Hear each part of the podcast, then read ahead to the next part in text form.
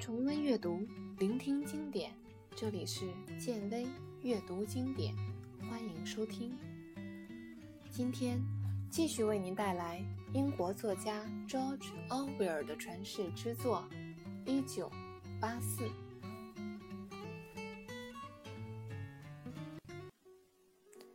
温斯顿心想：既然最后要把我们彻底抹掉，那么又何必要搞拷打和逼供这一套呢？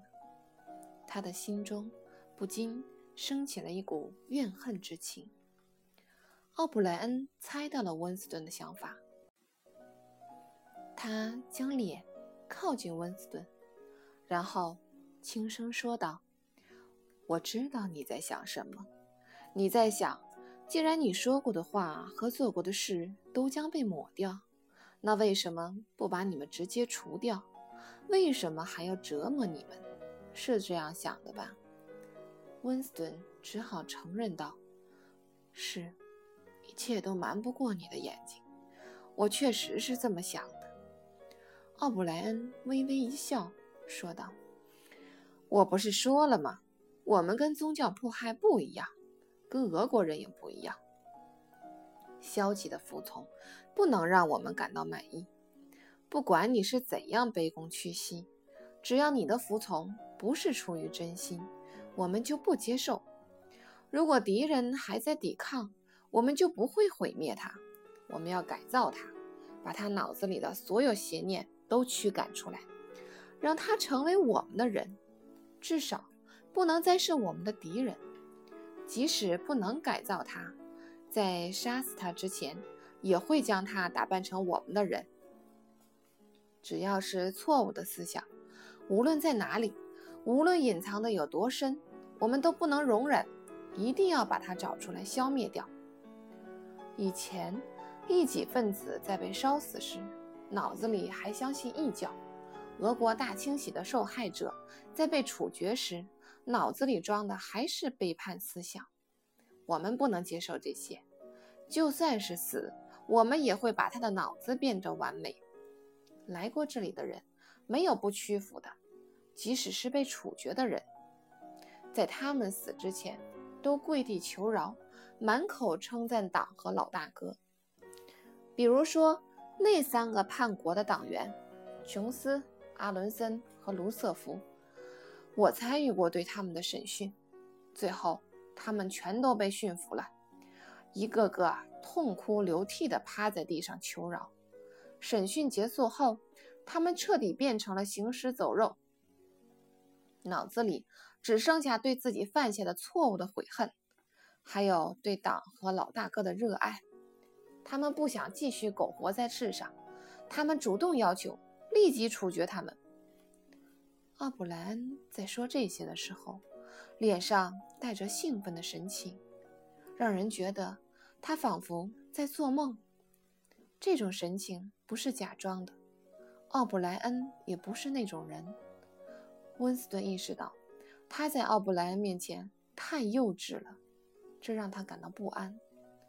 奥布莱恩来回踱步，略显笨拙的身躯不失优雅。温斯顿看着他。在自己的视野中进进出出，心想：这个人比自己想象中的强太多了。他的所有想法都被他猜中了。他的头脑不过是奥布莱恩头脑的一部分。既然这样的话，为什么他们没有共同之处呢？到底是奥布莱恩不正常，还是自己不正常？温斯顿感到迷惑不解。奥布莱恩停下脚步，转过身，冲着温斯顿严厉地说道：“温斯顿，你以后的生活将永远被我们掌控。不要幻想你能拯救自己，即使是你向我们投降，也无济于事。一个人一旦走上歧途，命运只有一个，那就是消失。就算我们让你活苟活在这个世上，你也不会再有以前的生活。”我们在你身上留下的烙印，让你即使能活一千年，也不会被翻案。你将彻底被打倒。不仅是爱情，就连亲情、友情和欢乐，这些感情生活都没有了，你将空空如也，只剩下灰烬。我们用我们的思想填充你。说到这里，奥布莱恩对旁边穿白大褂的人打了个手势。温斯顿觉得有一个东西被放到了他的头下，但他看不见，也不知道是什么东西。奥布莱恩在床边坐了下来，对穿白大褂的人说道：“三千。”温斯顿感觉到有两块软垫子夹住了自己的太阳穴。起初，他只是感到垫子有些湿，后来。就感到了一阵疼痛，这种疼痛跟刚才的疼痛有所不同。奥布莱恩把手放到温斯顿的手上，轻轻地拍打了两下，仿佛是在友善地提醒他：“没事，不用怕，这次不会有危险的。”奥布莱恩说。温斯顿觉得眼前好像发生了一场非常猛烈的大爆炸，但是却没有声音。只有一道闪光，就让他睁不开眼睛。虽然没有受到伤害，但这道白光让他感觉筋疲力尽，于是就迷迷糊糊地睡了过去。等温斯顿再次醒来时，他花费了好长时间才想起自己身处何地，以及自己是谁，那个站在床边的人又是谁。他觉得。脑子里好像少了一些东西，就像被挖走了一样。这些很快会过去的，奥布莱恩说。看着我，回答我的问题：哪个国家在打仗？温斯顿脑子反应有点慢，他想了一会儿，想起了大洋国，想起自己就是大洋国的公民，还想起除了大洋国之外，还有欧亚国和东亚国。至于谁和谁在打仗，他怎么也记不起来了。他觉得甚至都不明白什么是打仗。我不记得了。我提醒你一下，大洋国在跟东亚国打仗，你还记得吗？记得。自从你出生以来，自从有历史记载以来，大洋国就是在跟东亚国打仗，你还记得吗？记得。十一年前，曾经有三个叛国贼被处决，但是你说你见过一张照片，那张照片能证明他们没有叛国。其实这张照片根本不存在，是你瞎想的。后来你相信了自己编造的故事，你还记得当初编故事的情形吗？记得。现在我把手伸到你面前，你看到了五根手指，你还记得吗？记得，奥布莱恩把左手伸到温斯的面前，然后伸开四只手指，问道：“现在有五根手指，你看到五根手指了吗？”“是的。”他确确实实看到了五根手指。他的脑海里一直有一幅五个手指的图像，他看到的五根手指非常清楚，没有变成畸形。接下来。温斯顿恢复了正常，转瞬之间，惊奇、疑惑、恐惧和愤怒一起涌上了他的心头。他感到疑惑，刚才确实有那么一段时间，可能也就只是三十秒。他觉得大脑一片空白，奥布莱恩说什么，他都觉得绝对是的真理，即使是二加二等于三，或者等于五。都是对的，但等到奥布莱恩一放开他的手，一切又恢复了以前那样。奥布莱恩说道：“看到没有，我们什么都可以做到。”是这样，温斯顿重复道。奥布莱恩又给穿白大褂的人做了个手势，那个人便开始往注射器里装药水了。奥布莱恩显得很兴奋。他满脸微笑，像往常一样扶了一下眼镜，说道：“你还记不记得，你曾经在日记里说，我是一个跟你谈得来的人，无论我是敌人还是朋友，你都愿意跟我说话。我很认同你的话，我们确实有相似之处。不过我是普通人，你是精神失常的人。在这次谈话的最后，你可以问我几个问题。什么问题都可以。奥布莱恩看了温斯顿一眼，说道：“是的，任何问题都可以。”那么，告诉我，你们把乔利亚怎么样了？奥布莱恩微微笑了一下，说道：“你可能会感觉非常失望。他在第一时间就出卖了你。等你再见到他，肯定认不出他来了。他已经彻底成了正常人。”就像依据教科书的要求生产出来的一样，你们是不是也拷打他了？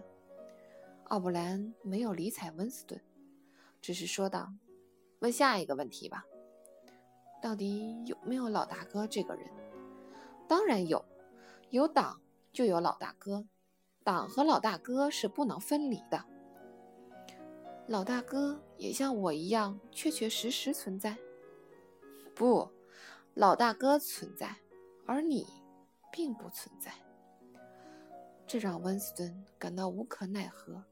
他知道奥布莱恩会用各种论据来证明他不存在，但是这些论据都是强词夺理。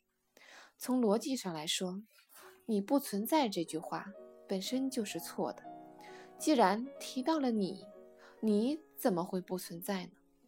如果不存在，哪来的你这一说呢？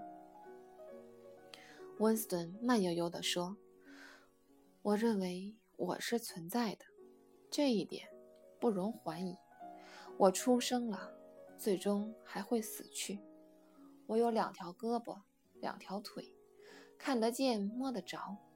我的身体占据着一定的空间，没有别的东西能同时占据这个空间。老大哥。”也是这种存在吗？这个无关紧要。老大哥有死去的那一天吗？当然没有，他永远不会死。问下一个问题吧。到底有没有兄弟会？这个问题你永远不会知道。就算你运气好的话，能从这里出去；就算你能活到九十岁，甚至一百岁，你也不会知道。这么说吧，只要你活着，你就不会知道。这些对话让温斯顿胸口的起伏越来越大。其实他还有一个最想问的问题，但他没有说出来。这个问题必须要提，可是话到嘴边，舌头就开始僵硬，说不出口。此时，奥布莱恩的脸上露出了一丝笑容。这个笑容里充满了得意和讥讽。温斯顿知道，奥布莱恩很可能已经猜到他想问什么了。想到这里，温斯顿便忍不住地问：“幺零幺室有什么？”显然，奥布莱恩已经猜到温斯顿要问这个问题了。他早就想好怎么回答他了。于是，他用讥讽的语气说道：“